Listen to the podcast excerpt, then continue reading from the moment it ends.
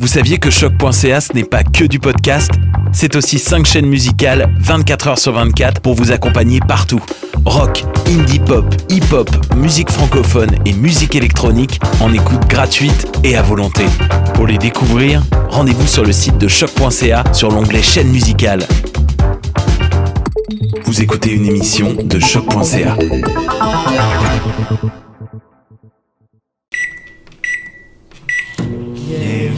À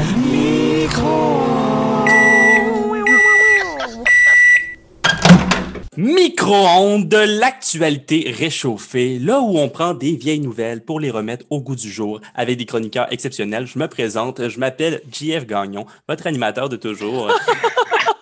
Bon, écoutez, ok, genre, je, je, vais dire, je suis qui? Je suis Étienne Fugère-Smith, chroniqueur euh, au micro-ondes. Mais là, aujourd'hui, on s'est fait plaisir. On a twist things up. Je vais animer aujourd'hui. Mais euh, JF n'est pas loin puisqu'il va être là avec vous.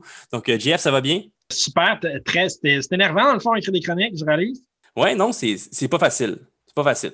Mais on a aussi Jonathan Paquette, un autre excellent chroniqueur, euh, maître de littérature et, et d'autres affaires. Jonathan, ta journée? Maître apprenti, je dirais. Maître apprenti. Je passe une très belle journée, Étienne. Content d'être avec toi ici aujourd'hui. Yes, Sir Miller. Et la charmante Camille. Camille, le nom de ta mère, c'est quoi? Ma mère, elle s'appelle Puis en plus, elle écoute le podcast. Elle m'a appelé ce matin pour me dire comment elle était contente. Fait que... Super. Ben, on la salue. On, On la, la salue. salue. Écoutez, on aime ça commencer avec un petit fun fact là, pour, euh, vous apprendre des petites affaires euh, pertinentes ou pas trop. Écoutez, vous avez peut-être déjà passé euh, une, une période de temps trop longue dans un bassin d'eau, dans une douche. Vous êtes mis à vous rendre compte que votre peau est devenue toute fripée. Là. Vous Oui! commencez à penser que vous commencez à devenir un, un vieillard ou toute autre chose. Eh bien, demandez peut-être pourquoi est-ce que ça arrive. Moi, je vais vous le dire pourquoi ça arrive. D'un point de vue évolutif, OK, ça nous aurait permis d'agripper des certains objets plus facilement dans des lieux humides, notamment de la vrai. nourriture. Donc, euh, vraiment, si, euh, si c'est avec des tests qu'on a réussi à faire ça d'un point de vue scientifique, fait que des volontaires qui se sont mis à, à essayer d'agripper des objets dans l'eau, puis on s'est rendu compte que ça marchait mieux. Donc, c'est absolument génial. Donc, euh, sans plus attendre, on se retrouve de l'autre côté d'un petit jingle. Culture pop, culture pop. Culture populaire, la popularité revisitée. Donc, Jeff Gagnon, qu'est-ce que tu nous as décocté aujourd'hui? Eh ben, écoute, 1999, OK, on remonte loin. Le film La Matrice sort. C'est un chef-d'œuvre, premièrement. Je veux juste dire euh, chef-d'œuvre. C'est vrai. Euh, après ça, il y, a, il y a eu même deux autres opus qui sont sortis. La Matrice réussie puis re- re- reloadée, quelque chose comme ça. Et IMDB, je suis allé voir aujourd'hui, annonce même la Matrice 4 pour la fin 2021. Fait que ça, ça s'en vient. C'est là, là. C'est là. Rapidement, peut-être pour ceux qui ne l'ont pas vu, il y a Kenny Reeves qui apprend que le monde qui nous entoure, c'est une simulation, en fait, produite par des machines. Euh, il y a Morpheus qui lui permet de sortir de la simulation pour combattre les méchantes machines. Lorsqu'il est hors de la matrice, ben, Neo, hein, Kenny Reeves, se rend compte que tout est gris, tout est fret, on mange du gruau à chaque repas. Morpheus, lui, croit que Neo est l'élu, mais Neo est pas l'élu. Mais Neo est peut-être l'élu. Karaté, fusil, agent Smith, fusil, karaté. Neo meurt. Neo revit. Neo est l'élu. Fin. Euh, ben, c'est ça. Le film a laissé une trace indélébile dans la culture populaire. On peut penser à, à la fameuse scène, le pilule bleue, pilule rouge, qui est utilisée aujourd'hui pour euh, imager n'importe quelle décision difficile dans laquelle on sait qu'il y a une bonne réponse, mais elle est plus dure que la, que la mauvaise réponse. Oui, le mime, le célèbre mime. Ben oui, le célèbre mime. C'est pas le seul, mais bon, avec le temps qu'on a. Fait qu'en en 99, à la sortie, n'importe qui qui a déjà fait son cours de philo 1 à ce moment-là se dit Hey, c'est l'allégorie de la caverne de Platon. Je le sais, j'ai écouté dans mes cours. Les humains sont pris dans une fausse version de la réalité qui croit être vraie. Il faut les sortir de force pour voir le vrai monde, même si le processus est inconfortable. Mais, et c'est là qu'on twist ça micro-ondes, mais en fait, ce qu'on apprend, euh, on a appris récemment, en fait, l'allégorie de la caverne, ce n'est pas la bonne dans ce film-là. Pour un petit peu de contexte. Pour ceux qui l'ignorent, hein, s'il y a des gens qui ne se tiennent pas au courant des nouvelles trans, ben, les frères Wachowski qui ont euh, réalisé le film, c'est maintenant les sœurs Wachowski. Bon, c'est quoi le rapport? Ben, il y en a un, attachez-vous. C'est pas vraiment une modernisation de l'allégorie de la caverne. le film serait plutôt en fait une métaphore de l'identité transgenre, et ça, ça a été confirmé par l'une des réalisatrices. Oh. Oui, c'est ça qui. Hein? OK, oui, oui, c'est ça. On est là, là. On est là. Après plusieurs spéculations de fans, ça a été confirmé par les Wachowski dans la dernière année, là, tout récent. En fait, Neo vit le monde de la matrice, le faux monde, comme une euh, écharpe dans la tête. Ils disent dans le film A Splinter in Your Mind. Ce serait la dysphorie de genre, un sentiment de détresse face à la distance entre le genre ressenti et le genre qui est perçu. Ça cause la dépression, la solitude, l'isolement, exactement le comportement de Neo au début du film, alors qu'il est un pirate informatique dans la matrice. La pilule rouge que Neo va finir par choisir pour sortir de la matrice, ça représenterait les traitements hormonaux. Fort. Ah. Oh, hein? Et là, euh, Lily Wachowski raconte aussi que le personnage de Switch, c'est euh, la, la femme avec les cheveux courts blonds, là, est un peu un personnage euh, secondaire tertiaire, mais elle était euh, initialement écrite comme étant gender fluid, d'où le nom de Switch. Puis elle était censée être une femme dans la matrice, mais un homme à l'extérieur. Puis, euh, L'histoire ne dit pas pourquoi, mais ça ne s'est pas rendu finalement dans, dans la salle. Fait que si ben là, votre cerveau est explosé, vous avez envie de vous remettre dans les matrices, si vous voulez aller chercher plus de, de profondeur dans la matrice, ben, regardez le film Animatrix, qui est un ramassis de neuf courts-métrages, un peu à la Love, Death and Robots, qui est sur Netflix en ce moment, euh, que, que j'ai adoré. Ça explique l'histoire avant les films, le contexte, comment les machines ont pris le contrôle, comment le premier humain est sorti de la machine, etc. En tout cas, on, on aime, on aime. Et euh, ben, en finissant, là, ce que- ce qu'il faut que je vous dise, c'est que si vous avez trouvé la chronique euh, pourrie ou excellente, ben, dites-vous que c'est juste la matrice qui a dit à votre cerveau que la chronique était pourrie ou excellente. Ouh. Oh! Hey, je te remercie, JF, de faire d'autres liens excellents avec, euh, avec, avec ce qu'on ce qu'on a vu en 20 ans plus tôt. Donc, merci. On se retrouve de l'autre côté du jingle. L'actualité réchauffée. Ouais. Et c'est maintenant l'heure du gros morceau, le cœur de l'émission, la chronique. Donc, qu'est-ce que tu nous réchauffes aujourd'hui, Camille? Ben moi, dans le fond, aujourd'hui, je me gâte, puis je vous parle de politique internationale.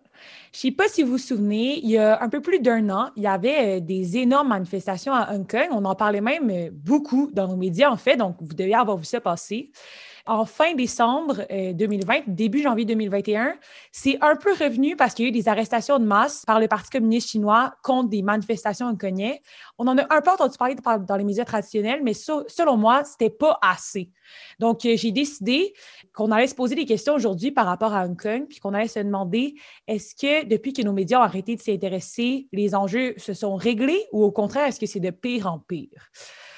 Pour commencer, pour comprendre les manifestations à Hong Kong, il faut tout d'abord avoir un minimum de contexte historique. Alors, euh, je ne sais pas si tu sais, Étienne, mais dans le fond, l'île d'Hong Kong, c'était une colonie britannique qui va d'ailleurs être très utile monétairement parce qu'elle va leur offrir un comptoir d'échange en Extrême-Orient, une position stratégique au 19e siècle.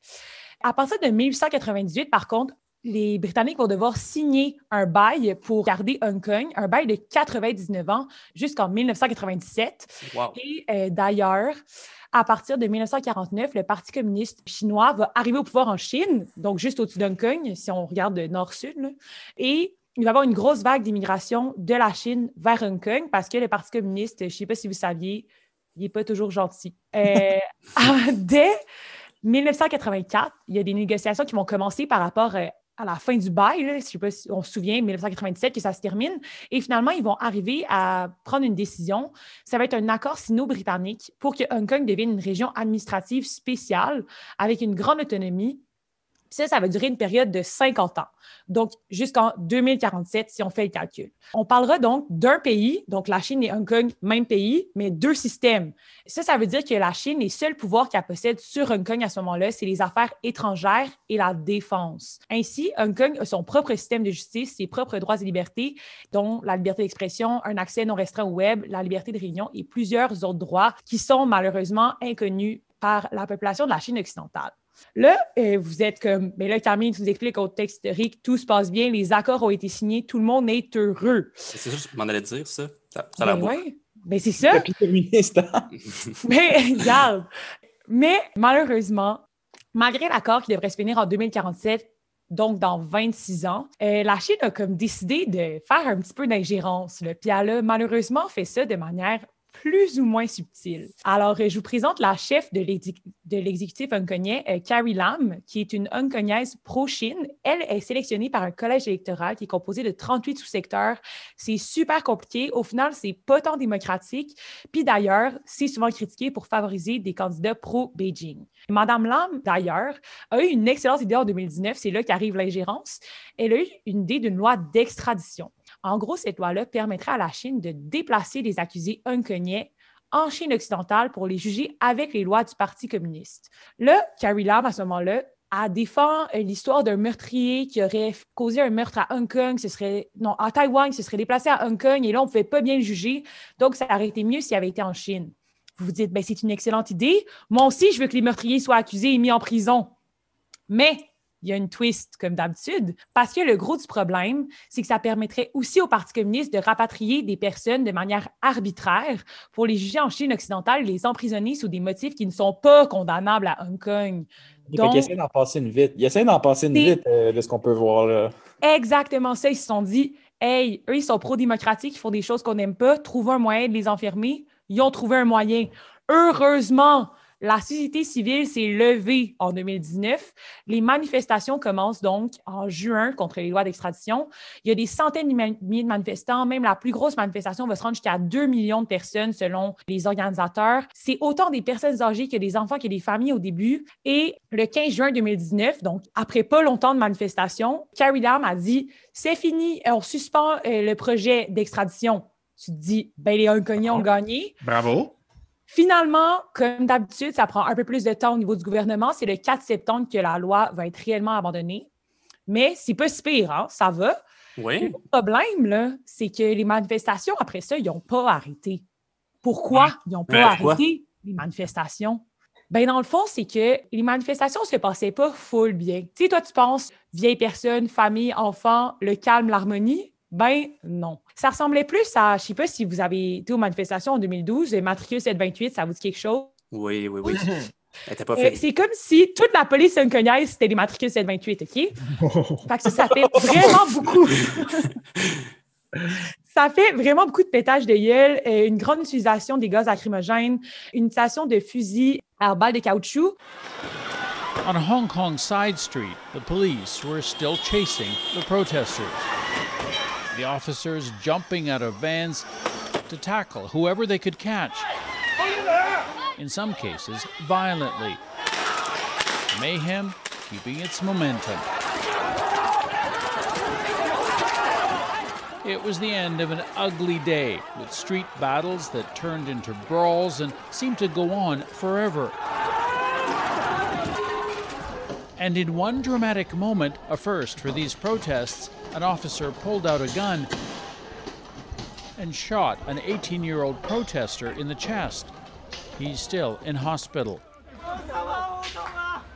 Là, en entendant ça, vous avez sûrement des images des manifestants qui vous reviennent. Vous avez sûrement vu des images à ce moment-là, en 2019. Les Hongkongais mm. demandent donc d'avoir une enquête, un organisme indépendant qui enquêterait sur la police pour étudier les comportements problématiques en son sein. Malheureusement, la demande est refusée. Ben oui, même qu'en juin 2020, il y a une loi sur la sécurité nationale qui est entrée en vigueur. Là, pour faire encore une comparaison un peu douteuse avec le Canada, on pourrait comparer ça à octobre 70, puis la loi sur les mesures de guerre. Donc, Hong Kong, ça commence un peu de la même façon. Il y a des arrestations de masse sans explication. Le 6 janvier 2021, il y a eu 56 arrestations de manifestants en quelques heures par plus de 1000 policiers qui ont été des placés dans les rues et on ne disait jamais vraiment aux membres de l'entourage c'était quoi les raisons. Cette loi permet d'ailleurs à Beijing de faire bien plus que des arrestations aléatoires pour le fun. Dans le fond, ce qu'ils vont essayer de faire, c'est qu'ils vont arrêter des gens qui se présentent pour le Parti pro-démocratique parce qu'il va y avoir des élections en septembre 2021. Et ainsi, les gens, une fois arrêtés, peuvent pas se présenter aux élections. Pas de candidat, pas de parti, pas de parti, pas de démocratie.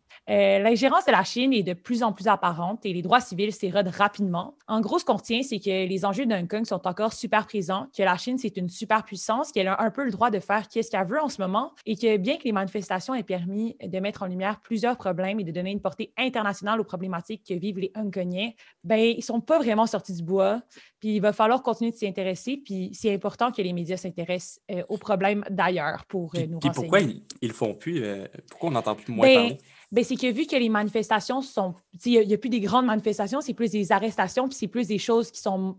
C'est moins euh, super flamboyant, c'est moins. Hmm. Tu sais, comme montrer des images de manifestations où des gens se font mettre du gaz lacrymogène en face, ça, ça fait un bon clickbait, tandis que là, c'est plus des enjeux politiques, c'est de l'ingérence qui se fait de manière plus subtile, donc c'est plus difficile d'en parler. Ça prend un certain temps, puis c'est pas un temps qu'on a toujours à la recherche euh, en journalisme, apparemment. Je comprends, je comprends. Voilà. C'est d'où la pertinence de l'émission. exact, tu sais. Parce que les, les- moi, je fais ça sur mon temps libre, tu sais, j'ai des heures et des heures euh, devant moi pour chercher sur Hong Kong, mais les journalistes travaillent... yes! La PCRE!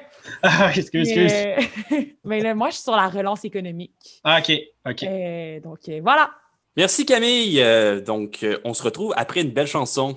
Les nouvelles du futur. Et que c'était une bonne chanson. Donc, euh, je- Jonathan Paquette, tu reviens du futur, si je me trompe pas. Qu'est-ce que tu as appris de beau? En 2045, Étienne, sur le réseau TVA, dans un bulletin de nouvelles animé par nul autre que Pierre Bruno. Et oui, il est toujours en poste. Pourrions-nous imaginer quelqu'un d'autre nous délivrer nos nouvelles? Je ne crois pas. C'est Moi non plus. C'est officiellement, Étienne, en 2045, la fin de la crise du logement. Et oui. Et oui.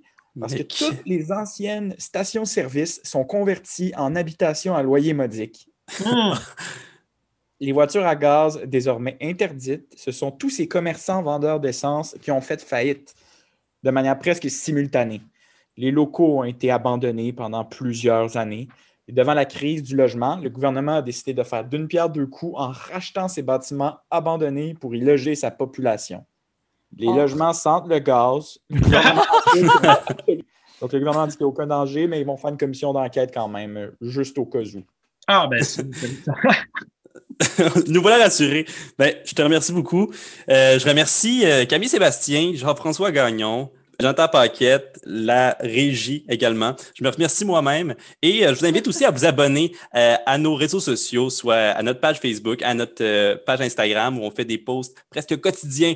Lâchez pas la patente. je sais que c'est pas facile.